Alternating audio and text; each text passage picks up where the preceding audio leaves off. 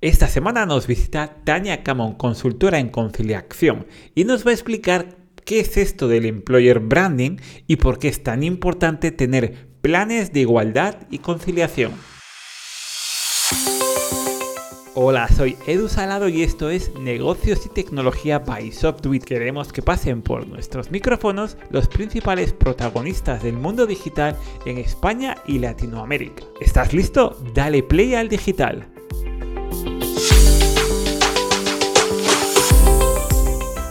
Hola Tania, bienvenida a los encuentros digitales de SoftWeed. Eh, explícanos quién eres eh, y qué es lo que haces ahora actualmente.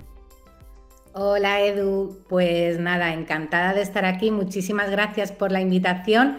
Y como tú bien decías, eh, desde hace no tanto, unos meses, pegué el salto del mundo corporativo, después de 20 años dirigiendo equipos, además, a, un proyecto en el que el objetivo principal es, como dices, promover como yo les llamo las empresas felices. Y para mí, ¿qué son las empresas felices? Pues aquellas que, uno, y fundamental, apuestan por las personas y dos, promueven estrategias transversales en torno a planes de igualdad y planes de conciliación. Perfecto. Es algo que estamos oyendo muy, mucho hoy en día, ¿no? El tema de intentar hablar dentro de las empresas del concepto de felicidad. Aunque seguro que hay detractores, pienso que es fundamental porque al final es, el objetivo que tenemos como seres humanos. Entonces, eh, nos has preparado una presentación para hablar de estos conceptos tan importantes como conciliación, que es básico para lograr esto de ser felices y al mismo tiempo trabajar y sobre este problema que eh, yo creo que es muy antiguo, pero hoy, hoy en día donde tenemos la oportunidad de resolverlo, que es la brecha salarial que hay entre hombres y mujeres, entre diferentes eh, condiciones en, el mercado laboral. Así que te dejo eh, a ti a que, nos compartas una presentación y que nos hables. Bueno, mientras vas compartiendo, vete hablando de, este mundo y este, este, esta problemática que, se, que tenemos hoy en día, ¿vale? Perfecto. Bueno, pues como yo decía, em, gracias a esta invitación que me hacen desde SoftDoIt y agradecida a Edu, eh, voy a plantear el reto de la conciliación. Además, siempre hablo de conciliación con dos Cs porque me parece que es la manera en la que nos demos cuenta que hace falta una toma de responsabilidad individual y ese pasar a la acción, en este caso, y lo vamos a centrar en el ámbito empresarial, en el ámbito de las organizaciones. Y os lanzo una pregunta. ¿Te gustaría unirte a la revolución de las empresas felices? Bueno, pues si la respuesta es sí, ese es mi propósito. Mi nombre, eh, como os he dicho, es Tania, Tania Cañas Montañés, pero en el mundo digital me presento como Tania Camon. ¿Por qué? Me parece la combinación perfecta entre mis dos apellidos. Huyo de la ñ, que es muy antipática en el mundo digital, pero además fonéticamente es toda una llamada a la acción. Como os digo, soy la creadora del movimiento Conciliación 360 y mi casa y la de toda la gente que se quiera unir a ella, pues en taniacamon.com.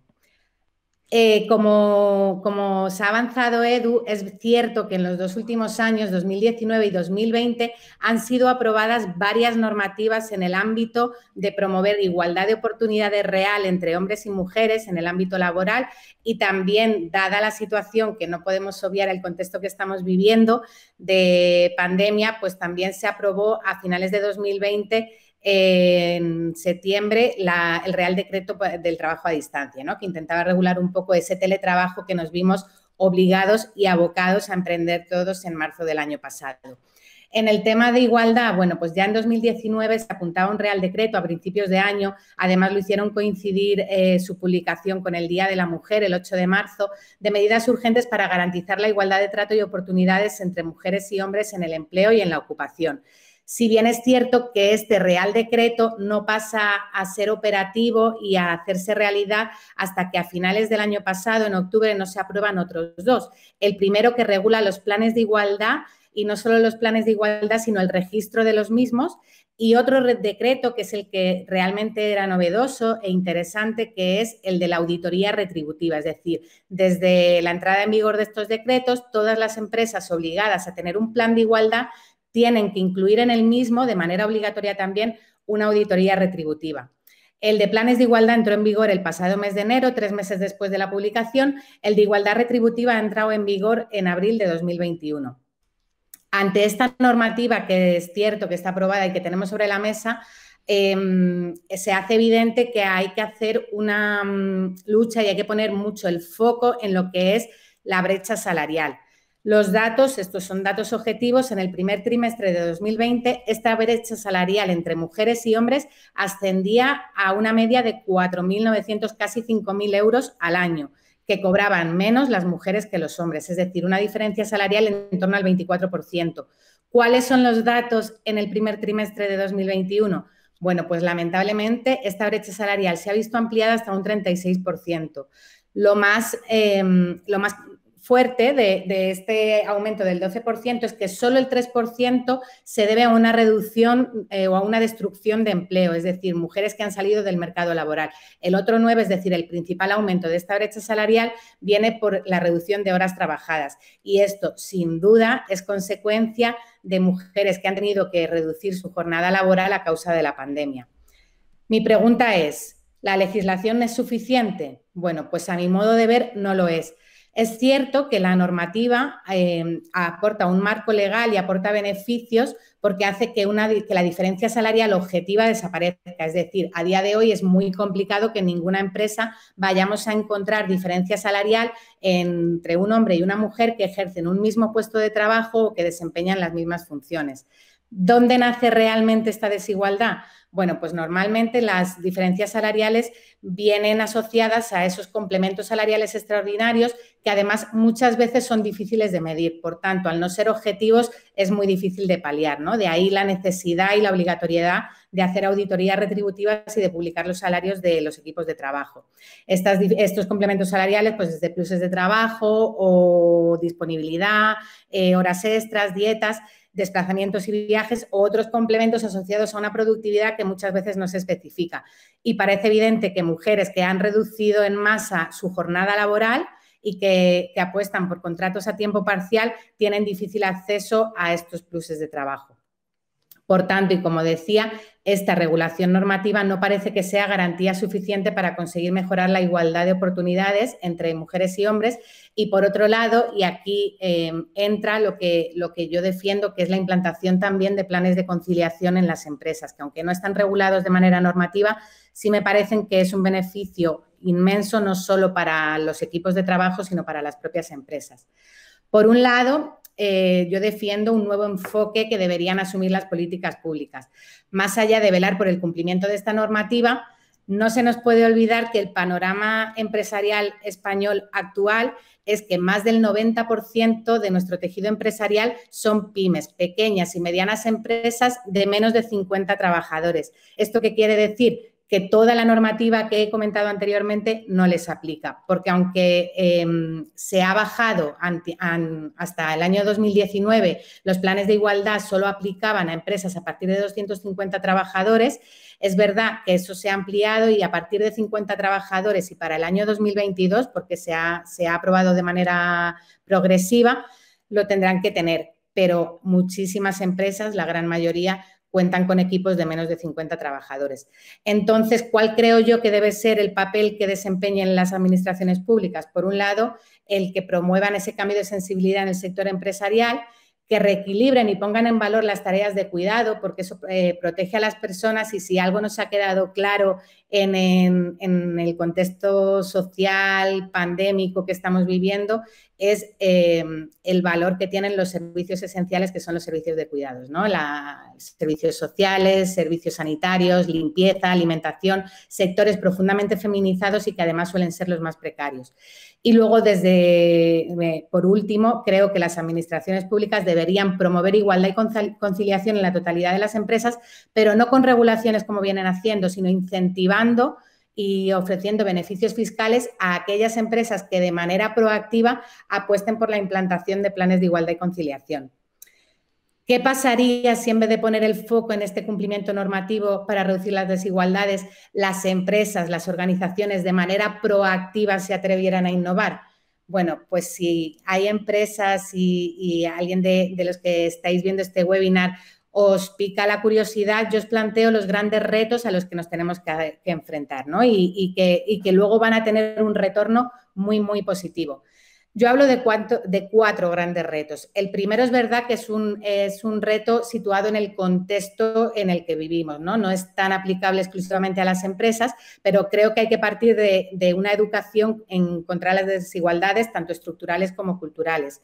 ¿Cómo, cómo creo yo que debe ser esta educación? Bueno, pues por un lado, y aunque parece muy básico y se habla mucho, pero hay que poner el foco y hay que entender que hay que trabajar por la corresponsabilidad real en los hogares, es compartir realmente todas las tareas que estén relacionadas con los cuidados. El sistema educativo, yo creo que si desde pequeños a nuestros niños, nuestras niñas, les dejamos de perpetuar estereotipos asociados al género, la generación que viene tendrá mucha más facilidad para romper esta brecha salarial, que además a día de hoy se estima que tienen que pasar todavía 60 años para que esa brecha se vea reducida.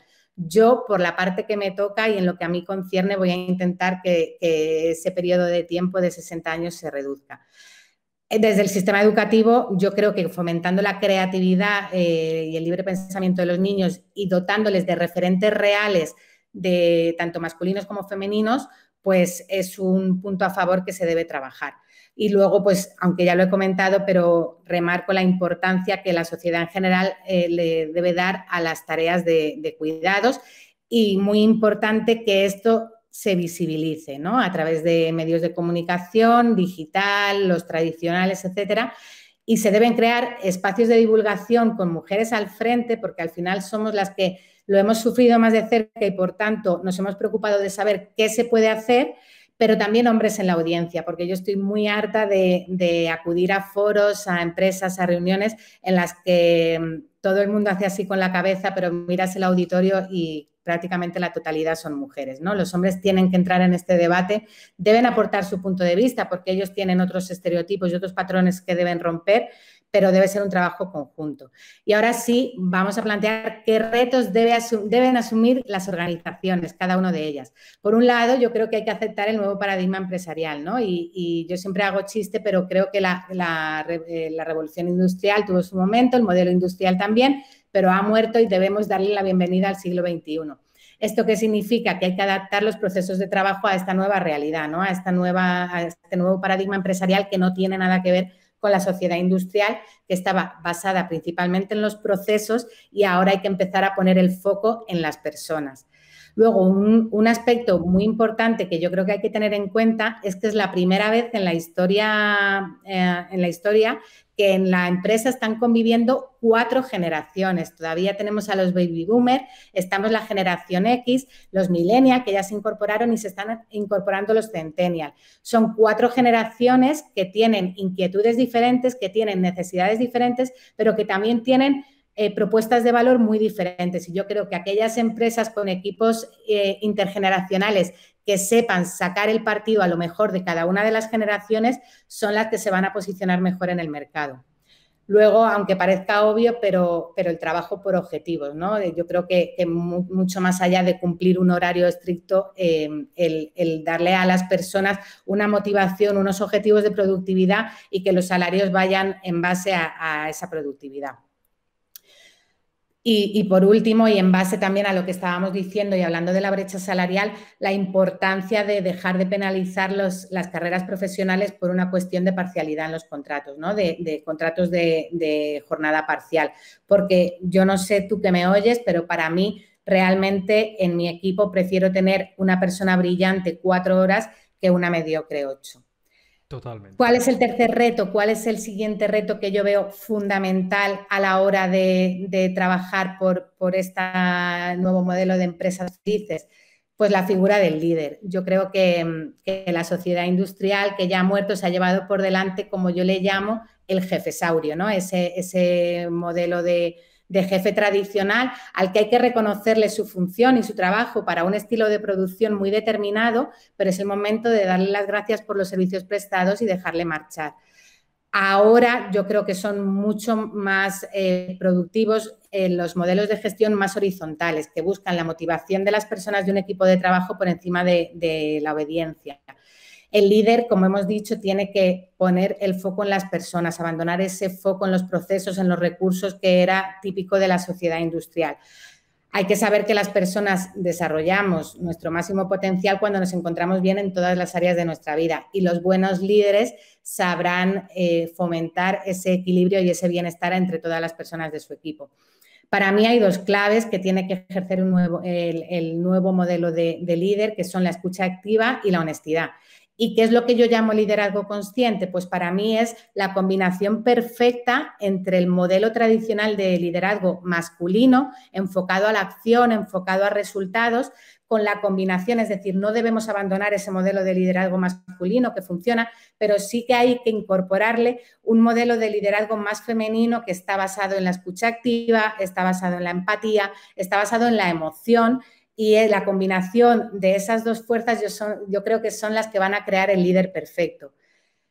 ¿Cuál es el último reto? Pues yo creo que ha llegado el momento en este nuevo paradigma empresarial de innovar en los procesos. Debemos superar los convenios, que son un marco legal necesario, pero, pero, es un modelo muy homogéneo que no atiende a la diversidad, no solo entre sectores, sino entre empresas del mismo sector, porque al final debemos dejar de entender las empresas como un ente abstracto. Las empresas no dejan de ser más que equipos de personas que trabajan por un propósito común.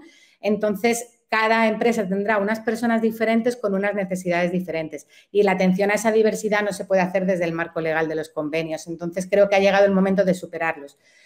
Como digo, la respuesta está dentro de cada empresa, con lo cual esa flexibilidad y adaptación, cada organización tendrá que adaptarla a su equipo de personas no me queda otra que defender, porque a eso me dedico, la implantación de planes de conciliación en el entorno empresarial. Si bien es verdad que creo que deberían ser impulsados por las administraciones, como he dicho, a través de incentivos y beneficios pues fiscales, por ejemplo, para aquellas que sean proactivas.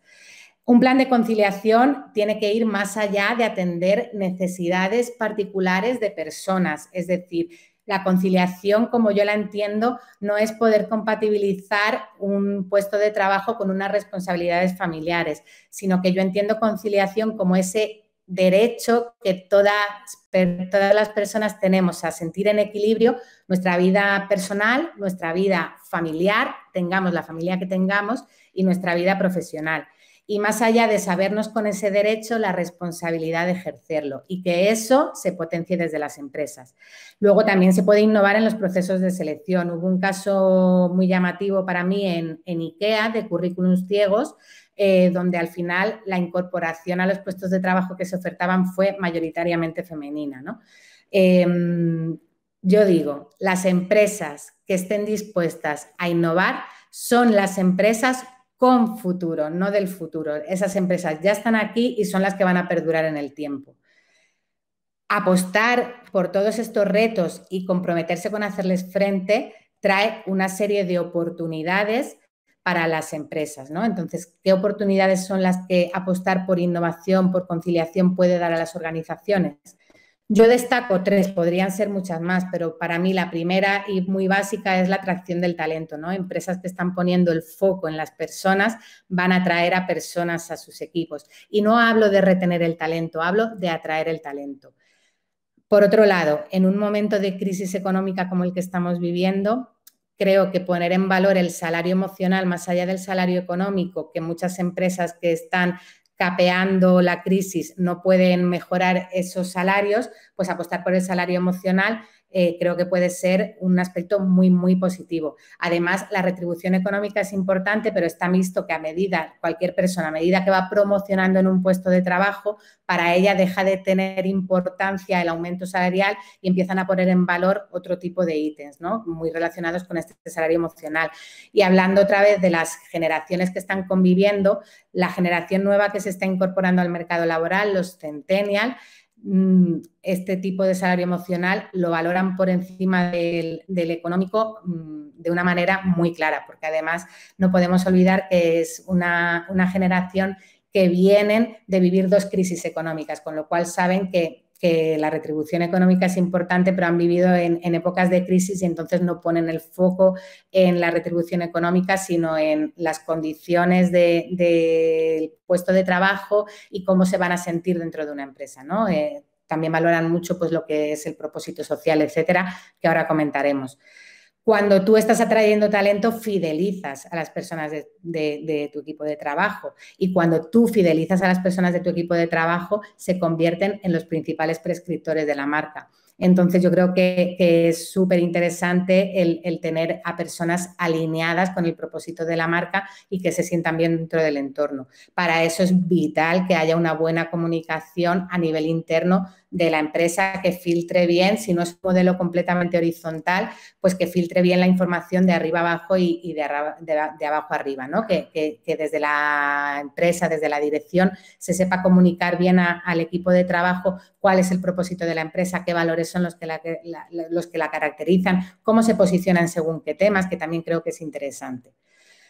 ¿Cuál es la siguiente oportunidad? Pues muy enlazado con lo anterior, el poder posicionar la marca, trabajar una estrategia global de la empresa a todos los niveles, más allá de la prestación de servicios o la venta de productos a los que, a los que se dedique cada, cada organización, creo que también hay que situar a la empresa dentro del contexto, a nivel social, a nivel cultural.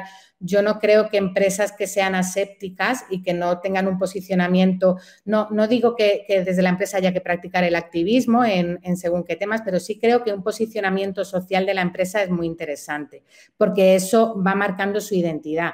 Y, dentro de esta identidad, para mí también es, muy importante que esas personas que lideran, o a lo mejor no tienen por qué ser los líderes, sino otras personas del equipo, pongan rostro y pongan criterio a la empresa. ¿no? Yo creo que en, un momento en el que lo audiovisual lo está petando, pues perder el miedo a, poner la cara a la empresa y a posicionarla.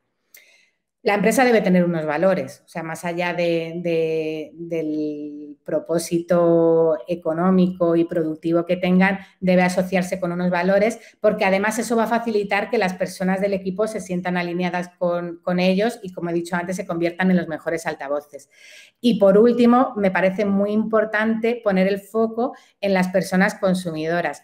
Y en este sentido hay un dato que para mí es muy interesante, que es que el 70% de las decisiones de compra son femeninas. Entonces, ¿cómo, vendemos y cómo ofrecemos nuestros productos y servicios sabiendo que el 70% de las decisiones de compra son femeninas y cuál es el contexto actual, ¿no? Otra vez hay que integrar la empresa dentro del marco, pues hará que, la empresa sepa qué discurso tiene que elaborar también en el marco o a la hora de hacer su, discurso comercial. Por último, y, aquí levanto mi bandera de las empresas felices. Para mí es una oportunidad, ¿no? Cuando tu, empresa es feliz, quiere decir que está formada por personas que son felices, que se sienten equilibradas, que, que sienten que tienen calidad de vida, el talento viene a buscarte, ¿no? Y en este sentido hay que trabajar lo que, se, lo que se está llamando ahora y que está muy en boga del employer branding, ¿no? Y hay que trabajarlo en dos líneas. Por un lado, hacia adentro, ¿no? ¿Cuál es la experiencia que viven dentro de la empresa las personas del equipo mm, de la organización? Y luego también hacia afuera, ¿no? cómo se vive la experiencia de una persona que aspira a, ocupar un puesto de trabajo dentro de nuestra organización. Y luego hay que, eh, la empresa y volviendo al tema del contexto, tiene que, tener una estrategia no solo de marketing, sino real de, responsabilidad social corporativa. ¿no? Ahora mismo está, tenemos sobre la mesa la Agenda 2030 con sus 18 Objetivos de Desarrollo Sostenible y yo creo que cualquier empresa debería alinearse dentro de esta agenda con los valores que sientan que son más cercanos a su marca, ¿no? ya sea en temas de medio ambiente, ya sea en temas sociales. Eso va a permitir que pongamos también el foco no solo a las personas del equipo, sino a, todos los stakeholders que, son también clientes, que son los proveedores y que por último es la sociedad en general que mm, no se nos puede olvidar que al final es nuestro público potencial. ¿no? Eh, tenemos los clientes, pero la sociedad en general pues son nuestro público potencial. No sé si llegada a este punto estoy convenciendo a, alguien de la conveniencia de apostar por planes de, igualdad en base a normativa, pero también y fuera de normativa de apostar por implantar un plan de conciliación en la empresa. Si es así y a alguien le está resonando, ¿por dónde hay que empezar? Bueno, pues para implantar un plan de conciliación, lo más básico eh, debe ser ese compromiso que se adopte desde la dirección, desde las personas que ejercen el liderazgo y comunicar ese compromiso de, de, apostar por, por, trabajar un plan de conciliación dentro de la empresa a todas las personas que forman parte del equipo, porque hay que involucrarles y hay que hacerles partícipes y el plan de conciliación debe ser trabajado por todas las personas. Lo primero que hay que hacer es elaborar un diagnóstico previo, cuál es la foto eh, real de nuestra organización en este momento, ¿no? Y para eso hay que escuchar la voz del equipo. ¿Qué necesidades son las que tenéis? ¿Qué os gustaría implementar? Etcétera, ¿no? Porque, porque con toda esa recogida de información, pues será cuando se, eh, se vea qué es lo más demandado, cuáles son las necesidades más comunes y qué medidas se pueden implantar desde la empresa para, hacer, eh, para dar respuesta a esas necesidades, teniendo en cuenta que implantar un plan de conciliación nunca va a ser un gasto, en cualquier caso una inversión, pero incluso para, porque es muy común que las pymes, las empresas más pequeñas digan, no tengo recursos económicos para invertir ahora en poner en marcha un plan. Yo que he trabajado planes de conciliación en diferentes empresas, digo que muchas veces el ingenio, la creatividad y la voluntad de hacerlo son suficientes por lo menos para empezar, porque esto no deja de ser un proceso de mejora continua que se irá mejorando a lo largo de los años eh, en base a, los resultados que se vayan obteniendo. Cuando se diseña, que es el siguiente paso, el plan de conciliación, se deben establecer medidas porque, porque al final un plan de conciliación va mucho más allá de ofrecer teletrabajo a las personas del equipo. ¿no? Yo, yo hablo de, medidas de conciliación en cinco áreas diferentes. Por un lado, mejorar la calidad en el empleo, pues eso es posibilidades reales de promoción para las personas del equipo, em, eh, buena calidad en los contratos de trabajo etcétera, ¿no? Y luego dentro de la flexibilidad espacial y temporal, que sería el otro paquete de medidas, pues aquí está el clásico teletrabajo, pero no se nos puede olvidar que hay muchísimas empresas en las que la presencialidad es necesaria, ¿no? Entonces, en estos casos, pues se puede apostar por otro tipo de medidas como flexibilidad de entrada o salida, favorecer turnos intensivos, reducir los horarios de descanso, etcétera. Luego, desde la empresa es importante dentro de, esa voluntad de cuidar y apostar por las personas de su equipo, tener en cuenta a sus familias, ¿no? Que haya planes de apoyo a las familias, pues desde eh, favorecer eh, la movilidad de personas que, están trabajando fuera de, su ciudad, por ejemplo, del lugar donde reside su familia, eh, etcétera. Otro paquete de medidas, pues las que están vinculadas con el desarrollo integral de las personas. Y aquí es desarrollo personal y desarrollo profesional, ¿no? El favorecer esa formación, no tanto de, para el puesto de trabajo, que eso iría dentro de, las medidas dirigidas a mejorar la calidad de empleo, sino al tema de soft skills o incluso mm, algo que, algunas empresas están apostando y que, para sus equipos de trabajo es una, algo que valoran muchísimo, es iniciar campañas de voluntariado corporativo, ¿no? que desde la propia empresa se, se dé a, las personas del equipo la posibilidad de participar como voluntarios o como voluntarias en alguna eh, asociación o, o, dirigidos a algún colectivo vulnerable dentro de esa alineación social que hemos dicho antes que deben hacer, ¿no?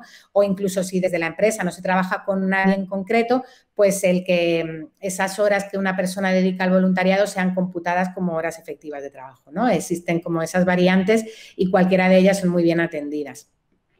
Y luego, por último, pues medidas para garantizar la igualdad real de oportunidades. Y aquí evidente y, como venimos hablando está el tema del género, ¿no? El, favorecer la igualdad de género, pero también hay que atender a diversidad de raza, diversidad generacional, que hemos comentado también, diversidad de credo, de culto, atender todas las diversidades digo yo, pues a lo mejor si en nuestra empresa hay personas que practican eh, religión musulmana, pues esas personas no tendrán ningún problema para trabajar o cubrir turnos en periodos Navidad, Semana Santa, etcétera, por ejemplo, y a lo mejor a cambio se les puede respetar su, ramadán o darle cierta flexibilidad, ¿no? Eh, como un caso de, una empresa que, vivía en concreto.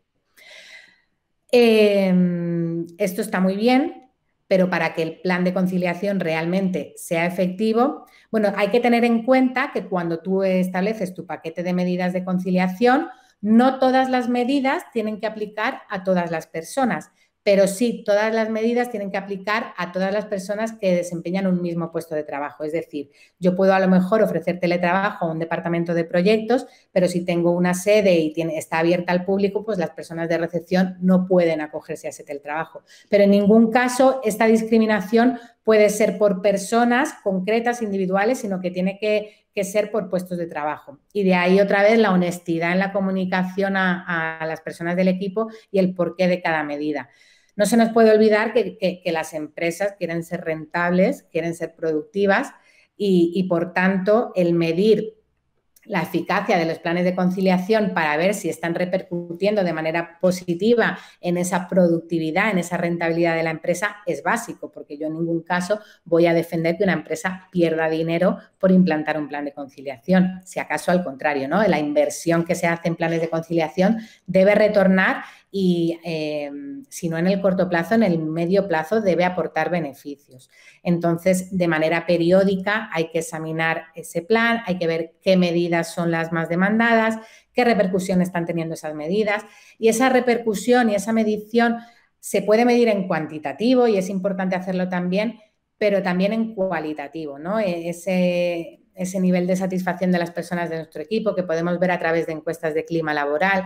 Em, eh, una vez hablando con una empresa me decían, la gente sonríe más, ¿no? Bueno, pues eso es cualitativo y yo creo que empresas conscientes, empresas inteligentes y empresas felices deben poner en valor ese cualitativo. Habrá medidas que no sean eh, eficaces y se pueden eliminar. Al final vuelvo a que esto es un proceso de mejora continua y que habrá que ir testando, habrá que ir midiendo y habrá que ir creciendo y avanzando sobre la marcha, ¿no? Llegados a este punto, bueno, pues eh, soy autora del libro No es magia, es conciliación, claves para unirte a la revolución de las empresas felices, donde se puede encontrar este punto de partida, ¿no? Eh, por dónde empezar, cómo implantar un plan de conciliación. Y bueno, pues si, todavía se quiere profundizar más, pues, pues yo encantada de, estoy al otro lado, de, que contactéis conmigo y podemos ver casos particulares. Llegados aquí, pues bueno, ¿qué vais a hacer? ¿Qué vas a hacer tú hoy para convertir tu organización en una empresa más feliz? Doy por hecho que es feliz, pero ¿qué vamos a hacer para convertirla en una empresa más feliz? Ah, bueno, muchísimas gracias. Tania, eh, muchas gracias. Yo creo que has sido, has eh, eh, cubierto un poco todos los frentes de la, de la realidad actual. yo, hay una duda que tengo porque a raíz de lo que has comentado, y de lo que actualmente estoy leyendo en un libro de Harari que se llama 21 lecciones para el siglo XXI, que, que recomiendo a todo el mundo. Eh, ¿No crees que estamos ante un cambio de paradigma? Es decir, porque eh, creo que eh, hasta cierto punto, lo has comentado en una parte de tu presentación, que has dicho que dejemos de, quedarnos en la revolución industrial, pasemos página y lleguemos a una nueva era. ¿No crees que ahora mismo es el momento del individuo, de individualizar a la gente, a las empresas? De, porque va mucho con lo que has comentado. Al final tenemos que que pensamos que dentro hay individuos y, tienen sus peculiaridades. Entonces, ¿no crees que es un cambio de paradigma y que también es una cuestión cultural? Porque a veces creo que, eh, y lo has comentado tú, ¿no? El tema de las administraciones están para una cosa, eh, pero claro, regularlo todo puede hacer que sea todo mucho más complejo cuando quizás necesitemos flexibilidad. ¿No crees que esto al final eh, estamos en el momento de que hay un cambio de realidad, un cambio de era? Eh, y, que tenemos que gestionarlo de otra forma, ¿no te parece? Total. Yo creo que el poner la responsabilidad en las administraciones públicas es un error, porque al final eh, está visto que no nos van a solucionar la papeleta. Eh, no hay más que ver el, Real Decreto de Trabajo a Distancia de septiembre, que a muchas empresas que habían adoptado el teletrabajo como una normalidad desde marzo, les está dando dolores de cabeza mantenerlo para poder ajustarse a, lo que dice el Real Decreto, ¿no? Y, están teniendo que, bajar el número de horas que permiten a sus equipos teletrabajar porque no pueden dar respuesta a las obligaciones que a cambio les pide el decreto, ¿no? Entonces, bueno, pues, pues de ahí el, el, que yo diga que quizá las administraciones deberían poner el foco en incentivar y dejar que las empresas sean creativas, ¿no? A la hora de, de ver qué es bueno para sus equipos, porque al final, em, pues como tú dices, es el momento de la individualidad, ¿no? Y, al final yo creo que también es el momento del boom de los freelance, de que estamos perdiendo el miedo a cambiar de empresa, que ya no tenemos ese sentimiento de pertenencia tan grande, ¿no? Que, no tiene por qué ser exclusivo tampoco, quiero decir, al final, yo que me he desvinculado del mundo corporativo, de alguna manera sigo vinculada a la empresa en la que dediqué tantos años, pero yo tengo más inquietudes, tengo más cosas que quiero hacer y al final ahí me sentía limitada, ¿no? Llegó un momento en que ellos no me podían dar más a mí, pero yo tampoco les podía dar más a ellos, ¿no? Entonces yo creo que perder ese miedo a, que la gente tenga más de una inquietud, que pueda trabajar en más de un sitio, eh, eh, un poco olvidarnos que el trabajo ideal es ser funcionario en este país, ¿no? Que eso ha sido mucho tiempo así y entonces, pues, pues el trabajo ideal era el que era para toda la vida. Y yo, y, cada vez eh, lo veo más, que, las personas somos inquietas, que, que, los talentos te van cambiando y que lo que te gusta hoy no te gusta dentro de 10 años, o lo que te llena hoy no te llena dentro de 10 años pues o la empresa crece a ese ritmo, que es complicado, sobre todo en grandes empresas que tienen estructuras que, que son enormes, o, se flexibiliza un poco la pertenencia de las personas. Pero mientras que una persona está vinculada a mi empresa, yo tengo que, darle la importancia que se merece, ¿no? Yo hablo mucho del win-win y es que lo veo obvio, ¿no? yo, eh, a mí la empresa me paga un salario y a cambio yo le respondo con un compromiso. Totalmente. Y luego has comentado algo que, creo que es eh, importante destacar y, no sé si, crees que eh, el tema de, posicionar socialmente a la empresa, que también lo veo como algo muy importante, también tiene algo que ver o debería tener algo que ver con, la, con alguno de los grandes retos que como civilización tenemos actualmente, como por ejemplo el tema de la sostenibilidad. Es decir, al final hay un cambio climático que yo creo que también las empresas, eh, mediante una responsabilidad social corporativa, pueden trabajar, ¿no? Total. Total, o sea, eh, eh, es lo que digo, que, una empresa no es un ente abstracto y no se puede desvincular del entorno, ¿no? Y, al final es muy, muy, muy importante que esa empresa tenga unos valores y que además sea muy consecuente y muy responsable con, esa alineación que tiene, ¿no? No me vale que una empresa abogue por, por la sostenibilidad medioambiental, pero luego no cuide o, no sea cuidadosa a la hora de establecer sus procesos. Entonces, por supuesto, y, aquellas empresas que se alinean a nivel social con algún colectivo vulnerable, etcétera, pues tres cuartos de lo mismo, ¿no? ¿no? No vale que yo preste mucha atención al colectivo de personas mayores dependientes, por ejemplo, pero, pero luego si tengo una trabajadora que tiene una madre dependiente, pues no le permita esa flexibilidad para, para atender a su madre. Totalmente de acuerdo, Tania. Em, ya para, terminar, eh, bueno, yo creo que los pasos les has dejado hasta has puesto al final cuáles son los pasos. Yo creo que tienen que leer tu, libro, tienen que ponerse en contacto contigo. Pero eh, una pregunta em, respecto a esto, a nivel de tecnología, ¿vale? Porque también estamos en un mundo que cada vez está lleno más de tecnología, de algoritmos y demás. Eh, nosotros siempre abogamos porque la tecnología es una herramienta para hacer algo, ¿no? Entonces, eh, ¿qué recomendaciones darías a una empresa para introducir tecnología también? Eh, quizás en el, área de comunicación, no lo sé, pero ¿qué, recomendaciones darías desde el punto de vista humanicemos las, las, organizaciones también con una parte tecnológica?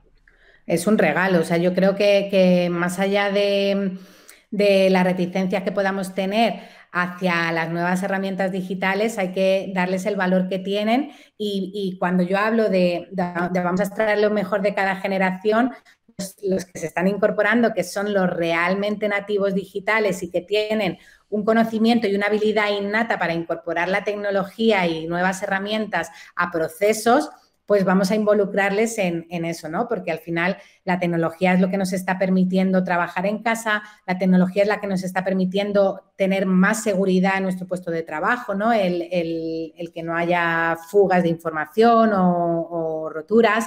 La, tecnología nos está permitiendo, ¿quién me iba a decir, por ejemplo, a mí, persona autónoma eh, que vive en Málaga, España, eh, dar una formación eh, dentro de dos días para un club de empresarios de Colombia, ¿no? Entonces, la importancia de saber utilizar las herramientas que hay, primero conocerlas, ¿no? Y, perder ese miedo a conocer, que yo soy la primera que he tenido y que yo siempre digo, ay, soy analfabeta digital.